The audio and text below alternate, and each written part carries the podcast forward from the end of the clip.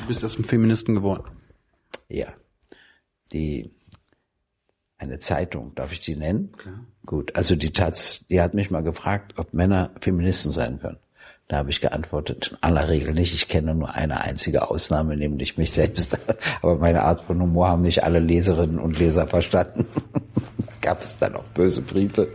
Das meinte ich natürlich ironisch. Ich weiß schon, dass ich ein Alpha-Tier bin. So, eine neue Folge. Junge Naiv. Äh, ich habe einen neuen Gast. Du warst noch nicht bei mir. Wer bist du? Ich bin Gregor Gysi und ich war noch nicht bei dir, Tilo. Nein, Ja. das wüsste ich. Gregor, was machst du? Ach, vieles. Ich bin Politiker, das heißt, ich sitze im Bundestag, unserem Parlament. Dann bin ich Rechtsanwalt, da vertrete ich Leute so vor Gericht. Und dann habe ich noch so Veranstaltungen, wo ich Leute vorstelle in einem Theater und ich schreibe gelegentlich auch Bücher. Aber was bist du? Gibt es einen Hauptberuf? Politiker. Ein Rechtsanwalt so nebenbei. Ja, würde ich sagen, so sechs Prozent von 100 Prozent. Das geht. Das geht. Muss man sich auf wenige Sachen versuchen zu konzentrieren, sonst schafft man das ja nicht. Aber die, die ich mache, die nehme ich dann auch sehr ernst. Die lukrativen Dinge. Nee, da geht's mehr immer um die Sache. Zum Beispiel äh, gab es einen richtigen Streit mit der Bundesregierung, den ich geführt habe für die elektronische Zigarette. Weißt du, was das ist? E-Zigarette. Richtig. Also so eine E-Zigarette. Und äh, die wollten, dass die nur an Apotheken verkauft werden darf. Was ich für völlig falsch hielt, weil das soll ja eine Konkurrenz sein, auch zur Tabakzigarette. Also musst du die ja auch überall kaufen können. Na, also letztlich habe ich den Prozess geführt bis zum Bundesverwaltungsgericht und gewonnen. Warum muss das denn bis zum BV, ist das BVG? Nee, Bundesverwaltungsgericht. Warum muss das bis da oben gehen? Ja, weil die Regierung immer verlor und immer wieder dagegen vorging bis zum höchsten Gericht. Da haben sie auch verloren. Pech Äh, gehabt. Okay. Warum ist ein Anwalt geworden? Hm, weil mir das eigentlich Spaß macht, dass ich eine Frau oder einen Mann oder ein Kind vertrete und man hat natürlich doofe Erlebnisse. Da verliert man, dann ärgern sich die Leute, ich ärgere mich auch. Und man hat schöne Erlebnisse, da gewinnt man. Aber der Nachteil ist, man kann so in ja, was Allgemeines nicht eingreifen. Man kann nicht in Gesetze eingreifen, etc. Das ist wieder das Schöne als Politiker, dass man da was Allgemeines macht. Dafür hat man wieder den Nachteil als Politiker, dass ich einem Thilo oder einem anderen nicht helfen kann. Und deshalb bin ich da immer zerrissen. Wo, wo hast du Jura studiert? Ich habe nämlich auch Jura studiert, an der Humboldt. In der Humboldt-Universität. Ach, du auch? Ja, na, sicher. Wann war das? Das war von 1966 bis 1970. Ich war sehr schnell. Nach vier Jahren war ich fertig. Wie alt warst du da? Nach, nach vier Jahren hast du dein Staatsexamen gehabt. Ja, warte mal, ich war 66, 18. Dann war ich 22, als ich das Staatsexamen gemacht habe. Du warst mit 22 Rechtsanwalt. Nee, das, da musste ich noch eine Ausbildung machen. Und mit 23 wurde ich Rechtsanwalt und zwar der jüngste in der DDR. Hatte ich da irgendeiner ernst genommen? Also ich meine, das ist ja ein, ein Respekts, äh, ein Respektsberuf. Ja, man ist so, für manchen Beruf kann man auch zu jung sein. Das habe ich auch festgestellt. Auf jeden Fall war eine Frau von über 50 und die beklagte sich wegen der Ehe, dass die intimen Beziehungen nicht mehr klappen und ich mit 23 dachte, mit 30 ist eh Schluss. Und äh, dann habe ich mich aber belesen und festgestellt, dass sie recht hatte und ich Unrecht hatte. Also klar, man muss ein paar Erfahrungen sammeln. Aber die, meine Mandanten haben mich schon ernst genommen und das hat sich ja dann auch entwickelt. Ich bin ja nun dann auch Schritt für Schritt älter geworden. Das bleibt dir auch nicht erspart, Thilo. Jedes Jahr passiert, das kriegt man immer eine Zahl zu. Aber du bist in der DDR groß geworden. Ja. Ja, ich bin 1948 geboren. Dazu muss man wissen, die DDR ist 1949 gegründet worden. Also ein Jahr später habe ich natürlich null Erinnerungen daran. Und 1990 hörte sie auf. Also habe ich bis dahin auch in der DDR gelebt und seitdem lebe ich in der Bundesrepublik Deutschland. Was haben deine Eltern gemacht? Ganz verschieden. Meine Mutter war erst äh, Verlegerin, also Verlegerin, das ist eine Frau, die Bücher herausgibt, belletristische Bücher. Und dann hat sie für kulturelle Beziehungen in, dem Kulturministerium gearbeitet, also für internationale, so Austausch von Kultur mit Frankreich, mit der Sowjetunion, mit Großbritannien und so weiter. Mein Vater, oh, der hat viele verschiedene Sachen gemacht. Unter anderem war er Kulturminister. Das ist so einer, der sich dann halt mit Kultur beschäftigt hat, aber er war auch Staatssekretär für Kirchenfragen, obwohl er selbst gar nicht religiös war. Warst du religiös? Nein, bin es auch nicht. Das war in der DDR nicht so gegeben. Ich komme ja, ich bin ja auch Ossi. Naja, das war erstens gar nicht so gegeben, aber zweitens waren meine Eltern nicht religiös und dann haben sie mich natürlich auch nicht religiös erzogen und dann habe ich mir versucht, die Welt anders zu erklären. Und die, wenn, wenn der Minister war, dann war er in der Partei. Warst du auch in der Partei? Ja. Warum? Ich bin ja immer noch in der Partei. Ist es dieselbe Partei wie damals? Nein, natürlich nicht. Aber dadurch, dass ich nicht ausgetreten bin, konnte ich ja die ganzen Veränderungen mit herbeiführen. Naja, weißt du, als ich ein Kind war, das war ja kurz nach der Nazi-Diktatur, da stand die Frage, auf welcher Seite man steht. Und ich war davon überzeugt, dass die DDR äh, bestimmte Fragen gerechter beantwortet hat. Heute sehe ich das sehr viel kritischer und deshalb fand ich ja, ich bin auf der richtigen Seite der Geschichte. Allerdings muss ich sagen, ich war dann Rechtsanwalt, habe auch Unrecht festgestellt und das brachte mich auch in Widersprüche. Hast du auch mal Unrecht äh, angeklagt, zum Beispiel in der DDR? Naja, soweit das ging und soweit ich das durfte. Ich wollte ja nur auch nicht selbst ins Gefängnis gehen. Und Ach, das wäre das wär möglich gewesen als Anwalt? Na klar. Äh, aber es war nicht so einfach, Anwälte einzusperren, Pfarrer einzusperren, war auch nicht so einfach. Da waren sie sehr vorsichtig, aber man musste trotzdem immer eine bestimmte Grenze wahren. Ich wollte auch nicht meine Zulassung verlieren. Aber ich hatte ja einen, einen schönen Beruf, weil ich durfte ja dem Gericht widersprechen, ich durfte dem Staatsanwalt widersprechen, ich durfte dem Bürgermeister widersprechen. Der Partei auch?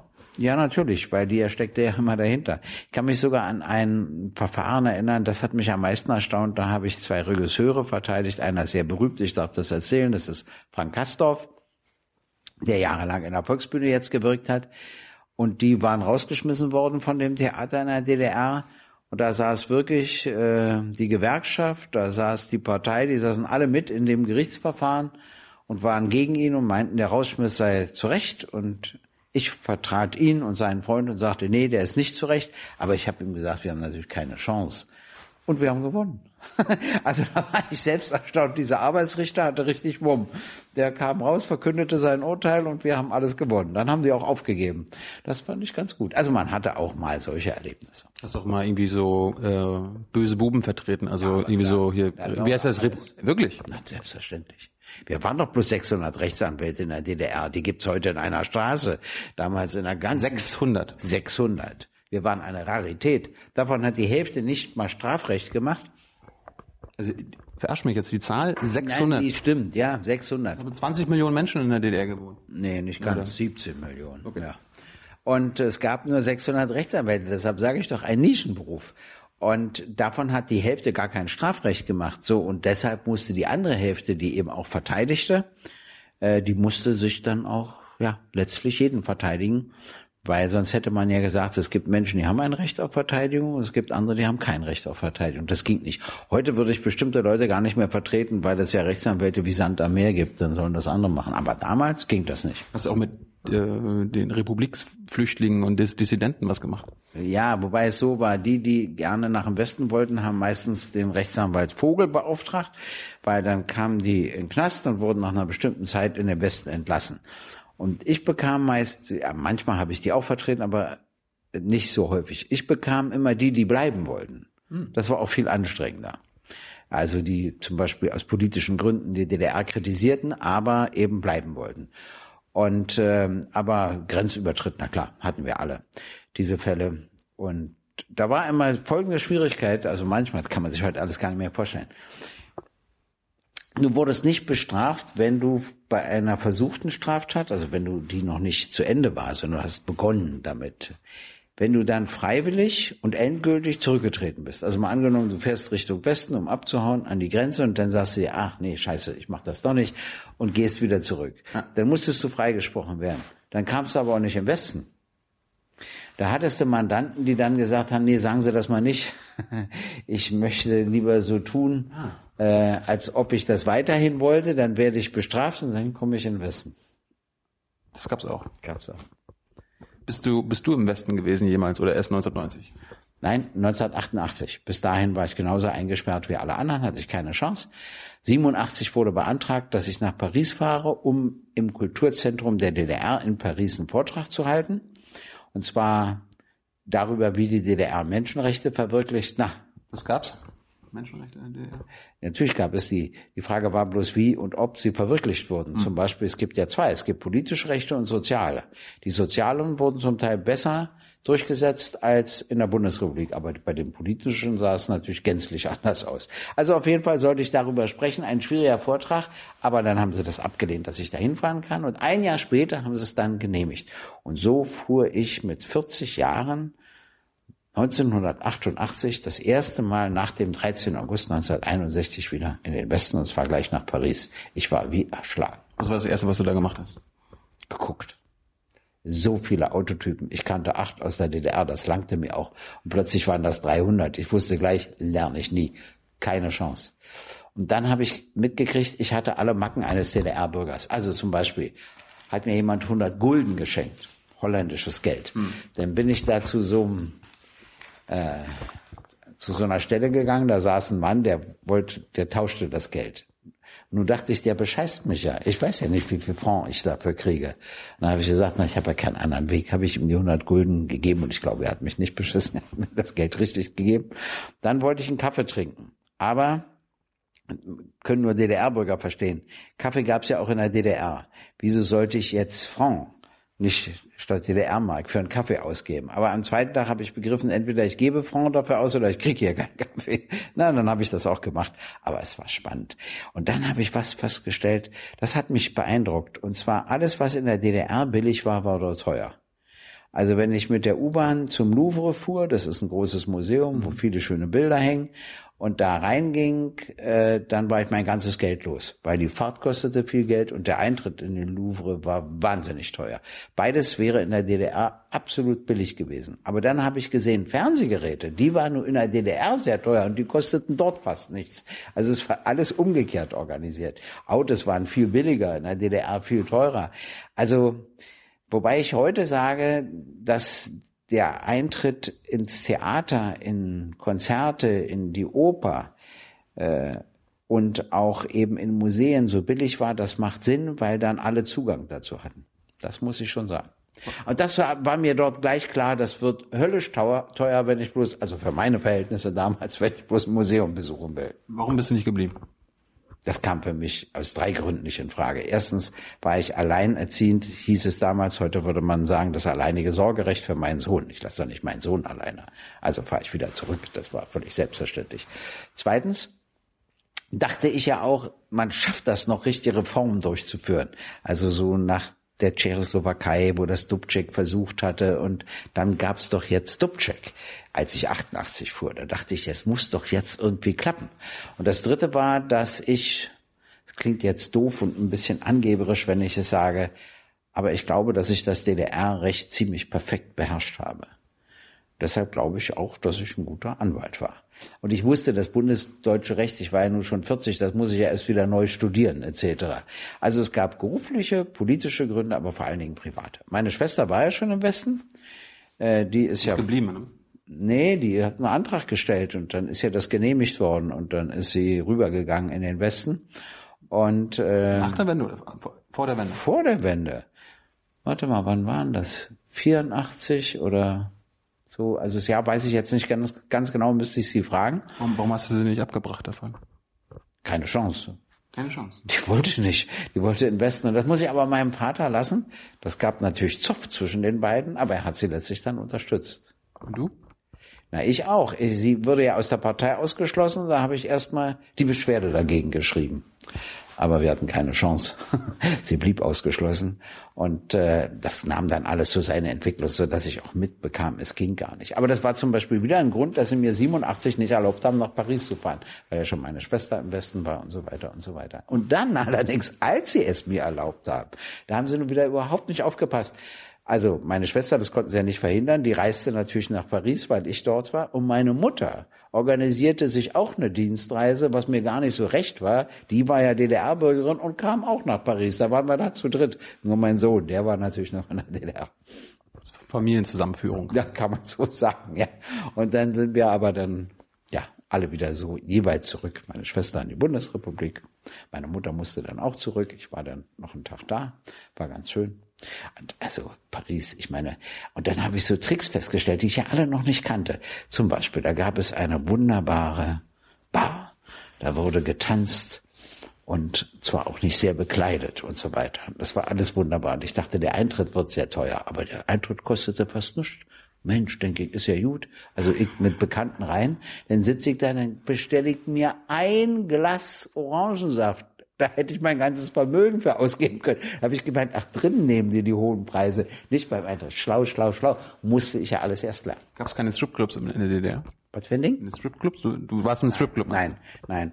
Naja, es war nicht so richtig Stripclub, aber sowas gab es komischerweise in dem schwer katholischen Polen. Hm. Schon zu Zeiten der Volksrepublik, hm. äh, aber nicht in der DDR. Ganz zum Schluss kam, das wurde das, glaube ich, etwas lockerer, aber ich habe zumindest nie gesehen. Dann warst du wieder da und dann war gleich die Wende ein Jahr später, ne? Ja.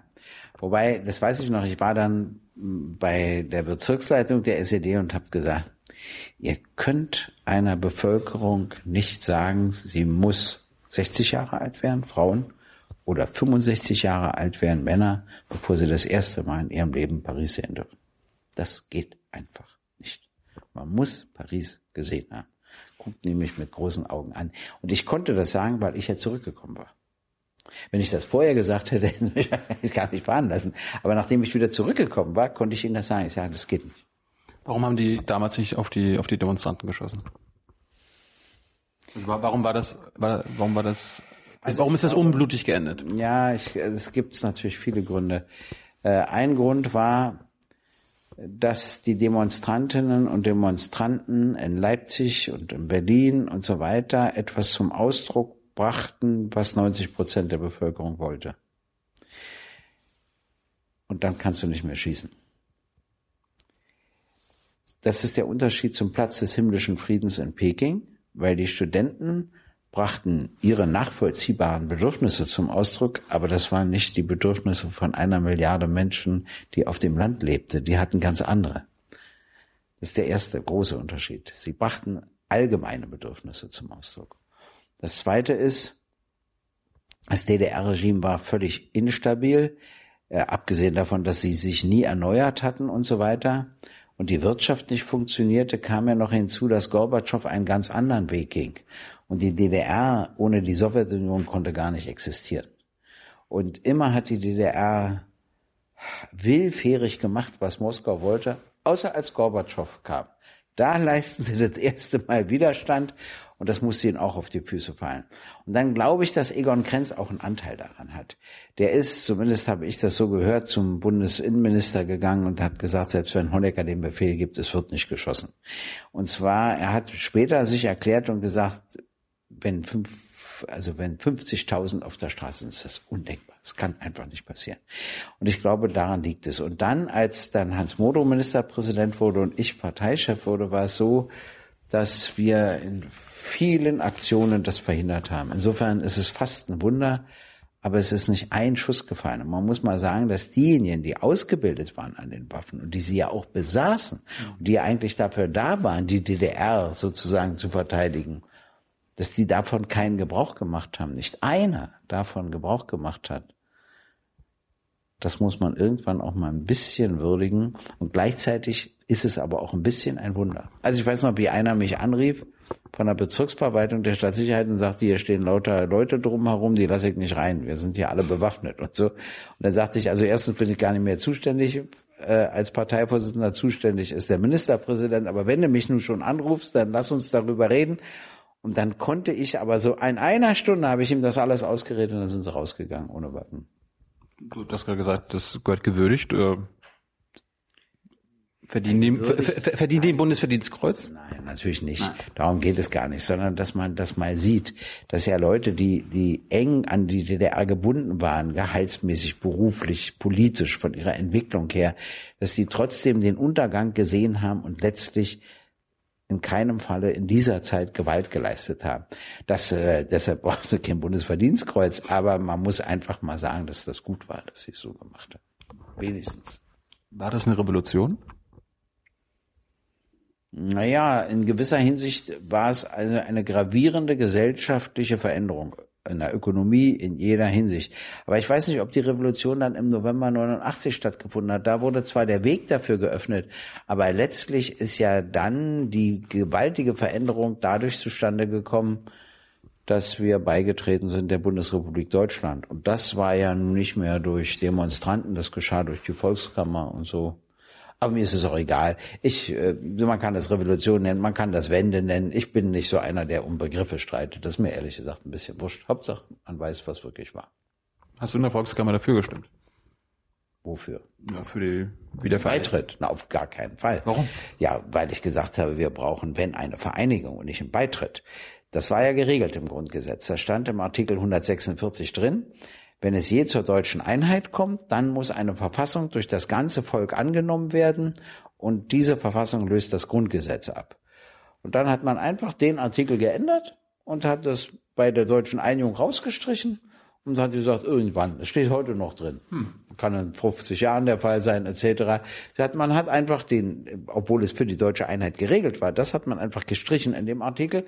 Und dann ist die DDR nur noch beigetreten zum Geltungsbereich der Bundesrepublik. Und ich will mal die, die Nachteile erklären. Es gab zwei Nachteile. Der eine Nachteil bestand darin, also wenn du einen armen Neffen hast und eine reiche Tante, ne? Du bist jetzt der arme Neffe, du hast eine reiche Tante. Und ihr zieht zusammen. Dann gibt es zwei Möglichkeiten. Ihr zieht gemeinsam in eine neue Wohnung. Da hast du auch nicht viel zu sagen, weil du ja arm bist, aber du kannst dich ein bisschen einmischen, was in der Wohnung wohin kommt, wie das Ganze organisiert wird. Die Karten werden neu gemischt. Ein bisschen. Wenn du aber einfach in die Wohnung deiner Tante ziehst, dann kriegst du nichts geändert. Weder die Art des Frühstücks noch des Abendbrots noch die Zimmeraufteilung, nichts. Du kriegst einfach dein Zimmer und das war's.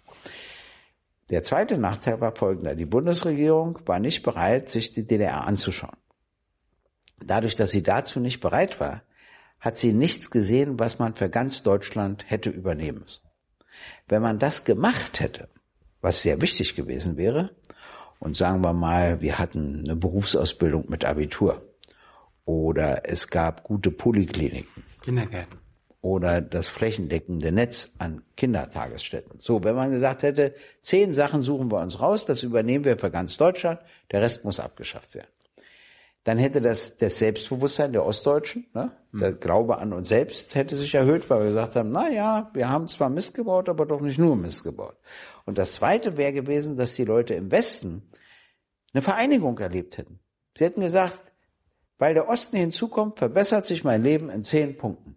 Dieses Erlebnis ist keinem im Westen gegönnt worden und daran leidet die deutsche Einheit noch heute. Das ärgert mich. Das waren die Gründe, dass ich gesagt habe, nee, so nicht. Wenn, dann müssen wir den Weg des Artikels 146 gehen des Grundgesetzes, nicht des Artikels 23, der dann gestrichen worden ist, also wo du nur beitrittst. Mhm. Und zweitens will ich, dass auch was übernommen wird, ein paar positive Sachen für ganz Deutschland. Und daran bin ich natürlich gescheitert und deshalb habe ich mit Nein gestimmt. Allerdings habe ich auch gesagt, ich stimme heute gegen den Einigungsvertrag und weiß, dass ich der Erste bin, der ihn im Bundestag verteidigen wird. Und so war es auch. Weil sie sich dann nämlich nicht mehr danach gerichtet haben. Und äh, ich habe es dann im Bundestag gesagt, ich habe Ihnen das damals schon in der Volkskammer angekündigt und jetzt ist es soweit, ich muss hier den Einigungsvertrag äh, verteidigen, weil sie das nicht machen, das nicht machen, das nicht machen, was alles drin stand. Bist in der PDS geblieben, ne? Ja. Warum, warum bist du nicht in die SPD gegangen? Ich meine, du hättest doch wissen müssen eigentlich, dass nach der Wende die PDS oder die Linken immer verdammt werden würden. Also einer, den ich sehr gut leiden kann, der hat mal ein Jahr danach zu mir gesagt, du weißt, dass du dich nicht, damals war ich ja Parteivorsitzender, wie der Vorsitzende der Partei benimmst. Da sag ich, na sag mal, wie kommst du denn drauf? Mach doch alles. Da sagt er, du benimmst dich wie ihr Anwalt. Und da ist ein bisschen was dran. Ich weiß noch, wie die Führung des neuen Forums, das war ja so eine Bewegung, die am Schluss der DDR entstand, dann wurde die für Partei und staatsfeindlich und verfassungsfeindlich erklärt, dann habe ich für die Beschwerde eingelegt beim Innenministerium und habe gesagt, das sind die alles nicht und die müssen erlaubt werden und so weiter. Und dann wurden die auch erlaubt. Und dann kamen die zu mir und fragten mich, ob ich nicht zu ihnen kommen will in die Führung und da mitmachen will. Und da habe ich gesagt, nee, ich weiß ja, wogegen ihr seid, aber ich weiß ja nicht, wofür ihr seid. Und da haben die gesagt, na ja, aber wenn du kommst, kannst du ja ein bisschen mitentscheiden, wofür wir sind. Und da habe ich gesagt, nein, wisst ihr, ihr braucht mich nicht mehr. Jetzt seid ihr zugelassen, euch passiert nichts mehr. Das ist völlig klar. Ich glaube, dem Verein, den ich jetzt angehöre seit 1967, dem geht's jetzt gar nicht gut. Jetzt muss ich mich mal um den Verein kümmern. Und insofern hat er ein bisschen recht. Ich habe mich ein bisschen wie der Anwalt äh, benommen. Ich nehme ja immer den, als Anwalt kriegst du ja immer Leute, denen es gerade nicht gut geht. Mhm. Wenn die gerade im Glanzleben kommen, ja zu keinem Anwalt. Und ähm, das war wahrscheinlich, ja, hängt es auch damit zusammen, weil ich wollte nur auch nicht, dass der Verein so untergeht. Ich gehörte ihm ja selbst seit 67 an. Das war spannend damals. Da bekam ich ganz viele Briefe, da forderten Mitglieder der Partei, dass ich sie auflöse. Und ganz viele Briefe bekam ich, da forderten sie nicht auflösen, sondern reformieren und verändern. Und dann habe ich denen, die immer schrieben, auflösen, gesagt, du kannst doch einfach austreten. Das wollten die nicht. Auch interessant. Also meine, viele sind natürlich ausgetreten, aber einige nicht. Die wollten, dass das Ende der Partei über sie kommt. Also wenn du auflöst, waren sie ja bis zum letzten Tag drin und ja. dann gab es sie nicht mehr. Auch interessant, psychologisch wieder, was da so in den Köpfen sich abspielte. Ah, eine spannende Zeit war das schon. Warst du damals naiv? Oder, oder warst du mal politisch naiv? Nein, nein, naiv ist für mich nicht der richtige Ausdruck. Aber ich habe natürlich nicht geahnt, was auf mich zukommt. Das ist wahr. Wenn du das als naiv bezeichnest, dann war ich auch naiv. Wenn ich gewusst hätte, was alles auf mich zukommt, glaube ich, hätte ich es auch nicht gemacht. Das ist aber ganz gut, dass man das nie so genau weiß, sonst traut man sich ja nie eine Lebensentscheidung zu treffen. Hast du dich mal politisch geirrt? Also irgendwie hast du mal Überzeugungen gehabt, die du heute nicht mehr hast?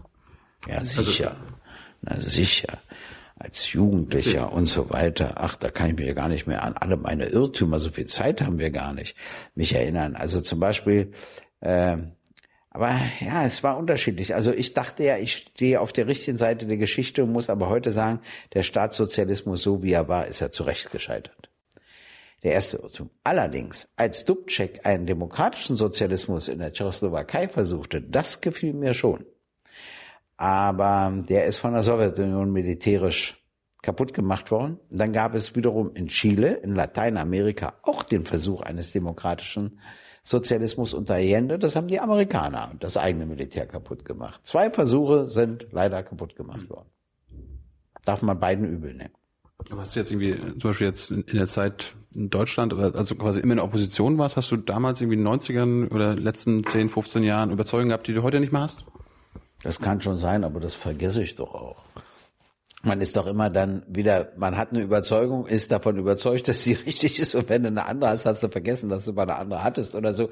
Aber das willst, du willst jetzt nicht zugeben. Doch, doch, das gebe ich auch zu. Aber was, was ich vor allen Dingen erlebe, ist zum Beispiel ein Erkenntniszugewinn. Also das ist wirklich so. Zum Beispiel dachte ich immer, die Losung äh, gleicher Lohn für gleiche Arbeit ist wichtig. Aber inzwischen habe ich erkannt, nee, es geht auch um gleichen Lohn für gleichwertige Arbeit, weil die sogenannte Frauenarbeit immer grottenschlecht bezahlt wird, obwohl sie sehr schwer ist. Aber da brauchte ich eine Weile, bis ich das erkannt habe. Du bist erst ein Feministen geworden. Ja. Die eine Zeitung, darf ich die nennen? Klar. Gut, also die Taz, die hat mich mal gefragt, ob Männer Feministen sein können. Da habe ich geantwortet, in aller Regel nicht. Ich kenne nur eine einzige Ausnahme, nämlich mich selbst. Aber meine Art von Humor haben nicht alle Leserinnen und Leser verstanden. Gab es dann auch böse Briefe. Das meinte ich natürlich ironisch. Ich weiß schon, dass ich ein Alpha-Tier bin. Also so. Äh, aber trotzdem, es gibt so Ungerechtigkeiten, über die ich mich aufrege und dazu gehört auch die schlechte Bezahlung von Frauenberufen, was übrigens Folgen hat. Die Kindererzieherin, ne? also die Erzieherin in Kindertagesstätten, werden schlecht bezahlt. Eine Folge besteht daran, dass Männer dort nicht hingehen. Hm. Das hat wieder zur Folge, dass Kinder einseitig betreut werden. Es wäre viel günstiger, die Hälfte wären Frauen, die Hälfte wären Männer. Und das hat wieder für die Entwicklung der Kinder Folgen. Außerdem nehmen wir das nicht ernst genug. Zwischen dem dritten und sechsten Lebensjahr lernt man so viel wie nie wieder. Und das ist auch nicht so leicht, wie sich das manche vorstellen. Ich verstehe nicht, warum die weniger verdienen als Grundschullehrerinnen zum Beispiel und Grundschullehrer. Und das finde ich jetzt gut im Augenblick der Streik, weil es da ja nicht einfach um eine Lohnerhöhung geht, sondern um eine andere Einordnung. Was jetzt, also seit Jahren sprechen wir davon, dass jetzt Verdi sagt, nee, wir wollen, dass die Erzieherinnen und Erzieher völlig anders eingeordnet werden. Das sind Bildungseinrichtungen. Das, da haben Sie recht. Das müssen wir auch wirklich erreichen. Oder Pflege. Nehmen Sie mal Pflege. Ein schwerer Beruf, die schwerste Arbeit und grottenschlecht bezahlt. Das geht nicht. Also, ja, das sind so Erkenntniszugewinne. Wobei, ich werde Ihnen meine Geschichte erzählen aus der DDR. Lass also mich duzen. Damit, ja, richtig. Ja, ja ich, ich duze dich ja auch schon fast immer. Jetzt, aber wenn ich aus der ja, DDR ja. erzähle, dann muss ich dich siezen. Nein, pass auf. Also da war Folgendes. Es gab äh, Putzfrauen in der DDR für öffentliche Gebäude. Die wurden grottenschlecht bezahlt und ging irgendwann in Rente und es gab keine neuen, weil die jungen Frauen sagten, ihr habt da einen Knall da. für, für so eine scheiß Arbeit und so hart und dann noch so schlecht bezahlt. So, also nun was jetzt verkam in die öffentlichen Gebäude. Daraufhin entschied man sich, den volkseigenen Betrieb Putzteufel zu gründen und äh, machte Folgendes. Die bekamen Westgeld und konnten die ganze Technik in Westberlin einkaufen, was sehr selten war, äh, damit sie wirklich also top ausgerüstet waren. Und dann zahlten sie denen ein anständiges Gehalt. Also für DDR-Verhältnisse damals zwischen 1200 und 1300 Mark, klingt heute lächerlich, aber das war damals ein ganz gutes Einkommen. Und weißt du, was das Ergebnis war? Ich habe dort nie wieder eine Frau gesehen. Nur die Kerle. Nur die Kerle durch die Flure mit den Geräten. Die einzige Frau, die es dort gab, das war die Sekretärin. Die verdiente auch schlecht. Und da habe ich begriffen, auch wie wir Männer funktionieren. Äh, da wir ja immer sagen, das Gehalt entscheidet über den Wert der Arbeit und damit auch über unseren eigenen Wert, mhm. gehen wir da erst hin, wenn das auch anständig bezahlt wird ist schon witzig. Also da habe ich das schon so ein bisschen begriffen und dachte mir, ja, ja, anders geht es nicht. Und wenn wir nämlich die sogenannten Frauenberufe, Krankenschwester, Pflegerin, äh, Erzieherin und so weiter, wenn wir die anständig endlich bezahlen, dann gehen da auch Männer hin und dann können wir das Ganze gleichberechtigt da zwischen Frauen und Männern organisieren. Du hast gerade Alpha-Tier gesagt, ist das, ist das sowas wie ein Platzhirsch? Alpha-Tier, Alpha-Tier ist so einer, der immer irgendwie vorne steht äh, kurze Leute. Vorne stehen will oder da das auch macht, der, der geht schon dahin. Das haben kurze Leute schon deshalb an sich, weil sie sonst nichts sehen. Und dann gehst du mal in die erste Reihe, um was sehen zu können. Wenn du lang bist, kannst du ja auch von hinten gucken.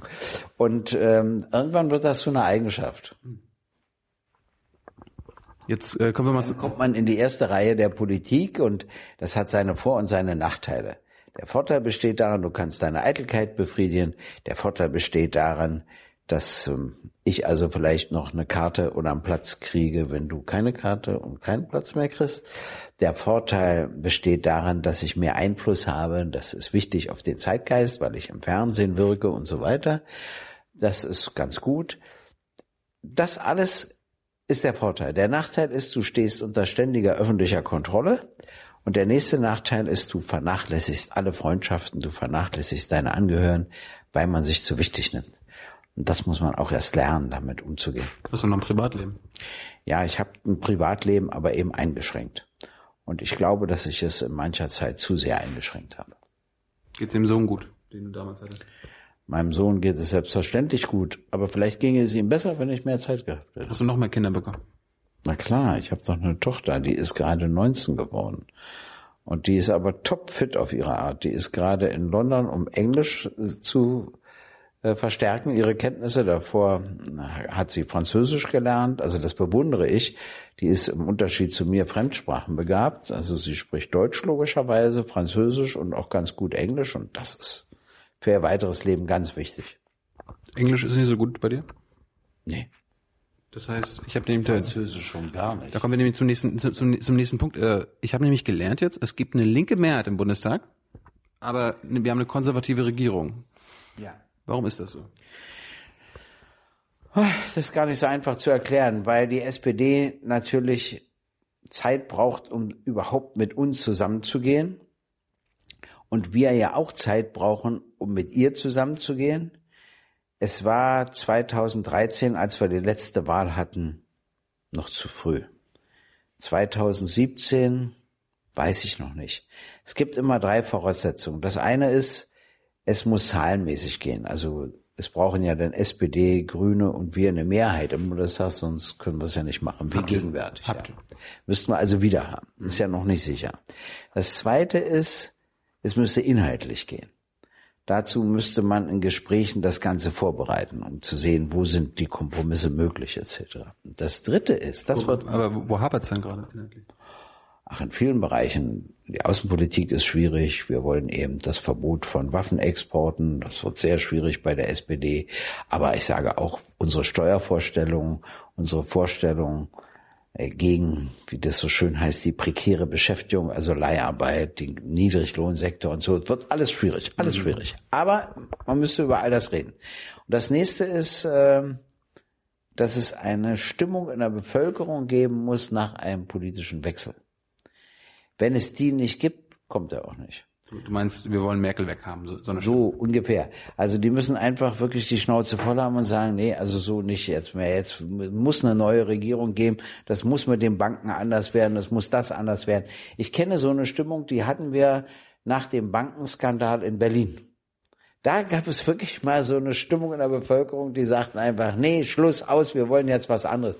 Da sind wir dann auch äh, vorübergehend in die Landesregierung in Berlin gekommen. Und das gibt es bisher auf Bundesebene noch nicht. Aber wir beide können nicht einschätzen, wie das 2017 aussieht. Das kann sich noch ändern. Ich meine, jetzt haben wir gerade so einen BND-Skandal, so einen Geheimdienstskandal. Da habe ich jetzt gelesen, der Gabriel spielt mit der Koalition und ein ich meine, es könnte ja sein, dass es einen Koalitionsbruch gibt und äh, dann könnte Gabriel sich ja von euch zum Beispiel zum Kanzler wählen lassen. Ja, dann wird es wahrscheinlich Neuwahlen geben, aber es ist auch egal. Aber ich glaube nicht, dass es dazu kommt. Dazu fehlt dem Gabriel der Mumm. Was muss eigentlich passieren, damit die, damit deine Linke mal mit der CDU koaliert? Na, dann müsste es eine ernstzunehmende große faschistische Gefahr geben die wir nur verhindern könnten, wenn wir mit der CDU koalieren. Dann würden wir das machen. Echt? Ja, aber sonst glaube ich nicht. Ist doch auch richtig. Die vertreten andere Interessen als wir. Äh, ich, wissen Sie, ich, der, oder weißt du, der Witz besteht doch bei einer, also ich bin ja dafür, dass wir auch Volksentscheide einführen. Aber ich bin auch für die Parlamentsdemokratie. Ich bin für beides. Und da muss man einfach begreifen, es gibt unterschiedliche Interessen in der Gesellschaft, die auch unterschiedlich vertreten werden. Und die Interessen, die wir vertreten, sind andere als die Interessen, die die Union vertritt. Ich will gar keinen Bundestag ohne Union. Hm. Ich meine, könnte deutlich kleiner sein, das hm. ist wahr. Aber nicht ohne, weil ich ja nicht die Interessen vertrete. Nein, zwischen uns ist der Abstand groß. Aber wenn es eine solche Gefahr gäbe, dann würde ich sagen, ist alles egal. Hauptsache wir verhindern Faschismus. Punkt. Gibt es Menschen, von denen du nicht gewählt werden willst? Weiß ich nicht. Vielleicht gibt es die, aber das würde ich gar nicht benennen. Ich nehme jede Stimme weil ich kann noch nicht die Motive der Leute erforschen. Ich mache eine bestimmte Politik und wer mich wählt, selbst wenn er sich in meiner Person irrt, auf jeden Fall kriegt man die Stimmen und nimmt sie mit. Und das finde ich auch in Ordnung. Das ist nun mal bei Wahlen so. Und wenn ich hingehe auf die Straße und sage, von Ihnen will ich nicht gewählt werden, von Ihnen auch nicht, ja, du darfst mich wählen, das wäre anmaßend. Ja, kann ja sein, dass du irgendwo einen Nazi siehst und sagst. Naja, Nazis wählen mich sowieso nicht, da muss ich mir ja keine Mühe geben, dann muss ich dir nicht sagen. äh, mir ist übrigens aufgefallen, ja. wir haben einen Bundespräsidenten, der ist ein Ossi, die Kanzlerin ist ein Ossi, jetzt ist der Opposition, Oppositionsführer auch noch ein Ossi. Warum sind die Ossis an der Macht? Na, was dachtest du denn, was hier passiert? Meintest du wirklich ein Bessi lassen wir Oppositionsführer? Aber du hast doch gerade gesagt, der Osten ist beigetreten, also ja. der Westen hat übernommen. Warum, ja. warum haben die Ossis dann jetzt die Macht ja, übernommen? Strukturell liegt ah. ja auch die Macht logischerweise im Westen und nicht im Osten. Ja, das kann ich dir erklären. Das hängt damit zusammen, dass es immer ein paar besondere Personen gibt, wenn es einen Umbruch gab.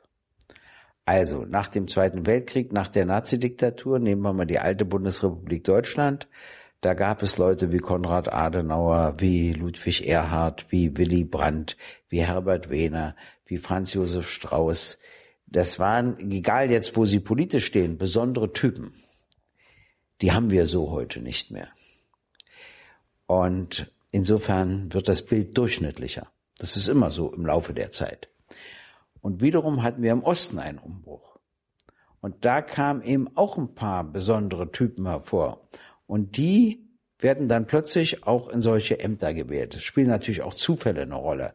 Aber und deshalb hat mich das auch gar nicht gewundert, dass jetzt Gauck Bundespräsident ist, Merkel Kanzlerin und ich Oppositionsführer. Es sind tatsächlich drei aus der DDR. Aber das nehmen die anderen noch nicht ernst, weil es gibt am Bundesverfassungsgericht noch keinen Richter aus dem Osten und so weiter. Ne? Gibt's nicht. Ja. Also da aber, aber, sehen die Strukturen natürlich noch Aber anders. ist jetzt keine Verschwörung, dass es aber nur beweisen soll, dass die Ossis nicht besser können? Nein, sagen wir mal so, dadurch, dass wir eine andere Zeit hatten, sind andere Personen in die Politik gespült worden, die wiederum ein anderes Bild hergeben. Und zum Beispiel gab es ja diesen Spendenskandal in der CDU. Die einzige, die damit nichts zu tun haben konnte, weil, war Angela Merkel, weil sie aus dem Osten kam. So. Also manchmal sind es auch Zufälle, die dann dazu führen. Und nun ist sie ja erstaunlicherweise ziemlich beliebt in der Bevölkerung und äh, Das hat dann eben dazu geführt, dass sie jetzt schon so lange Kanzlerin ist. Äh, wir haben noch zehn Minuten und ich wollte mal zum Thema Überwachung kommen. Weil du hast ja, du hast ja lustigerweise jetzt in zwei Staaten gelebt, wo in beiden Staaten Überwachung ein großes Thema ist. Äh, ist die heutige Überwachung besser als früher? Also in, in, in, zu Zeiten der DDR? Naja, sie ist in einem Punkt besser, dass es überhaupt eine Chance gibt, dass es rauskommt. Es war ja nie ein Thema in der DDR. Aber ihr habt es gewusst. Ja, aber es gab doch, ich war ja dort auch nicht in, im Parlament und so weiter, da wäre ich auch gar nicht reingekommen, also außer 90 dann, als wir die erste freie Wahl hatten, aber vorher ja nicht. Das heißt, es gab doch keine Debatten über sowas, weder im Fernsehen noch im Rundfunk noch in Zeitungen noch in der Volkskammer. Der Vorteil heute besteht darin, dass man darüber diskutieren kann. Auf der anderen Seite wird in einem Umfang abgehört, wie es die Staatssicherheit gar nicht konnte, weil die technischen Möglichkeiten schon gar nicht vorlagen, die heute vorliegen. Und was mich stört, ist, dass die USA uns so behandeln. Also einerseits führen sie, wenn auch gegen meinen Willen, mit Deutschland Krieg in Jugoslawien und in Afghanistan. Und auf der anderen Seite hören sie hier alles ab, was nicht nied- und nagelfest ist und behandeln uns immer noch wie so eine Art besetztes ehemaliges Feindesland. Ja, das geht gar nicht. Dann, sind wir immer noch besetzt? Nein. Und dann hilft der BND, Ihnen auch noch bei der Wirtschaftsspionage und bei der Spionage gegen die Europäische Kommission und gegen die Regierung unserer Nachbarländer. Ich meine, wo soll denn das alles hinführen?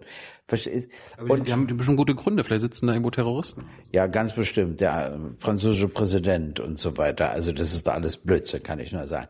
Das gerade dadurch haben sie das ja widerlegt.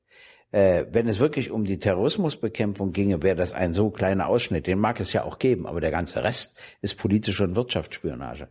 Und das ist eben so ein Skandal, dass der BND dabei mitmacht. Und das geht natürlich wiederum über die DDR weit hinaus. Also ich differenziere das ja. Auf der einen Seite sage ich eine Aussprache unmöglich, aber niemals hätten die die Nachbarländer in dem Sinne so überwachen können. Das muss man einfach auch sehen. Ja, einen Moment. Wir warten kurz.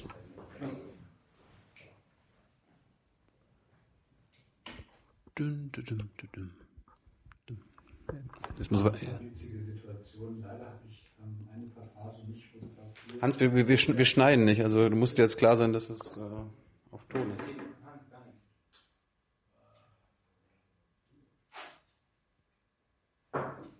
Ach, die Merkel-Raute. Ich, ich habe jetzt ein bisschen, ich hab ein bisschen durchgepeitscht jetzt. So, ja.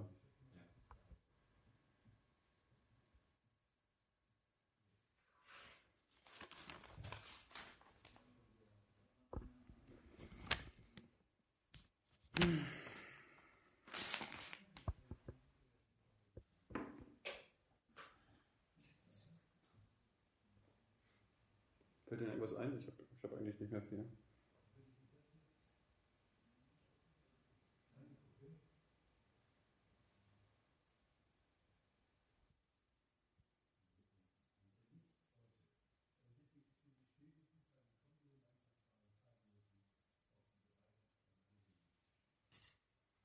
Gehen die gerade ein Pressestatement durch, ne?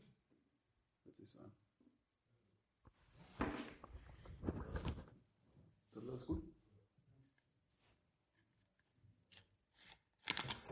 So. Jetzt. Gibt es ja noch die Fragen der Leute? Der ja, ja, ich, ich wollte mal äh, kurz Überwachung noch zu Ende machen. Ja, ja, äh, ob, ist Überwachung alternativlos? Also gesellschaftlich alternativlos? Ja, darüber müssten wir länger nachdenken, beide. Brauchen wir wirklich Geheimdienste? Und wenn ja, in welchem Umfang? Kann das nicht die Polizei machen? Und vielleicht in einem ganz begrenzten Umfang jetzt wirklich gegen richtige Terroristen und so weiter, dass man da bestimmte Dinge ermittelt. Aber ich bin so entsetzt über die Nazi-Verbrechen, die wir hatten, die zehn Morde und was der Verfassungsschutz alles gewusst hat und dass wir da die Neonazis noch mit bezahlt haben und so weiter. Das hat mich so angekotzt, wirklich war. Ich bin da auch beim Nachdenken. Es gibt auch Streit Viele bei uns sagen, eigentlich braucht man gar keine Geheimdienste. Manche sagen, na ja, aber für so ganz besondere Sachen braucht man es vielleicht doch. Müsste man sehen, wie man das vielleicht über die Polizei oder anders organisiert bekommt. Aber so wie jetzt darf es nicht laufen. Mhm. Und die sind doch völlig selbstständig. Und dann noch Wirtschaftsspionage. Ich meine, dass wir den USA helfen, gegen uns Wirtschaftsspionage zu betreiben. Also grundsätzliche letzte Frage. Ich meine, sind Geheimdienste mit einer Demokratie vereinbar? Sehr schwer, wie sich zeigt. Deshalb gibt's ja immer die parlamentarische Kontrolle, die da nicht funktioniert. Da gibt's die Regierungskontrolle, die ja auch nur sehr begrenzt funktioniert. Ich habe gesagt, bei der Bundesregierung ist ganz einfach. Entweder Sie haben das gewusst, dann haben Sie sich möglicherweise wirklich an Straftaten beteiligt, oder Sie haben nichts gewusst, dann sind Sie grottenschlechte äh, Kontrolleure. Also in beiden Fällen kommen Sie ohne Schaden aus der Sache nicht raus. Und aber wissen, es ist immer, äh, weißt du, es ist immer so, da wird darüber diskutiert, jetzt viel und nachher passiert fast nichts. Äh, aber dieser Skandal hat jetzt doch eine andere, also ein anderes Ausmaß, muss ich mal sagen. Hoffst du? Nee, das weiß ich. Es hat ein anderes Ausmaß. Und diesmal schafft es die Merkel auch nicht, indem sie einfach schweigt, die Sache zu überstehen. Dazu sind die Dinge zu nah an ihr dran. Und da gibt es einen Briefwechsel, der war in einer Zeitung abgedruckt zwischen ihrem Chefberater für Außenpolitik und der Chefberaterin für Europapolitik bei Obama. Mein Gott, sowas Untertäniges, schon vom Tonfall her, das geht mir so auf die Nerven, ja. Also. So wie DDR und Moskau damals. So. Vor, vor Gorbatschow. Ach, vor Gorbatschow. Ja, ab Gorbatschow wurden sie dann, äh, da bekamen sie dann komischerweise Mut, aber an völlig falschen Stellen. Aber vorher war es auch so, ja. Also, das geht so nicht. Äh, wir sind inzwischen ein souveränes Land. Wir haben nicht mehr das Jahr 1949. Hm. Und wir müssen auch sagen, wo die Grenzen liegen. Und übrigens müssen wir entscheiden, welche Art von Zusammenarbeit wir betreiben und welche nicht. Und nicht, dass die Amis das alles alleine bestimmen. Aber ich bin nicht anti-amerikanisch. Im Gegenteil, ich reise da gerne hin, ich streite gerne mit denen, ich diskutiere gerne mit denen. Aber so geht es nicht. Und wenn ich eine Freundschaft will, sage ich immer, muss ich mir als erstes Respekt erarbeiten. Und wenn ich so untertänig bin und so willfährig bin und so hasenfüßig bin, dann kriege ich keine Freundschaft, sondern letztlich nur Verachtung. Gregor, wir machen noch ein paar ja. äh, ganz kurze Fragen ja. von, von, den Zuschauern. Ich bedanke mich aber erstmal für die, für die Zeit. Vielleicht schaffen wir es irgendwann anders nochmal. Ja. Ne? Äh, also, die Fragen von euch. Warum hast du für die Bild geworben, Will? Am Max wissen. Am besten immer kurze Antworten, damit wir nur viele durch, durchkriegen. Ich das war das nicht für die Bild geworben. Anscheinend hast du irgendwann mal für die Bild geworben. Weiß ich ehrlich gesagt nicht, was er meint. Muss er mir schreiben. Gut. Soll ich die Adresse sagen? Ja, sag an. Gregor.gysi, G-Y-S-I, richtig schreiben, at bundestag.de. Wenn er da hinschreibt, dann soll er mir schreiben, was er meint und dann kriegt er eine Antwort. Melzer will wissen, ist die BDR ein souveräner Staat? Äh, ja, sie ist ein souveräner Staat, aber sie benimmt sich nicht so. Arno will wissen, was hältst du vom bedingungslosen Grundeinkommen? Das geht nicht, glaube ich, weil ich denen die Arbeiten erklären muss, warum dann auch derjenige, der einfach keine Lust hat, der faul ist, warum sie den für den unentlohnt, ohne dass sie Geld bekommen, mitarbeiten müssen, damit der alles zur Verfügung gestellt bekommt. Aber es gibt in meiner Partei auch viele, die sind für ein bedingungsloses Grundeinkommen, aber ich nicht.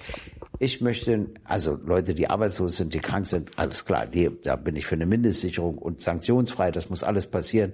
Aber so ein bedingungsloses Grundeinkommen, nee, ist nicht meine Welt. Stefan Schulz, wir wissen, warum beteiligt sich Deutschland wieder am Massenmord? Sollte man Rammstein schließen?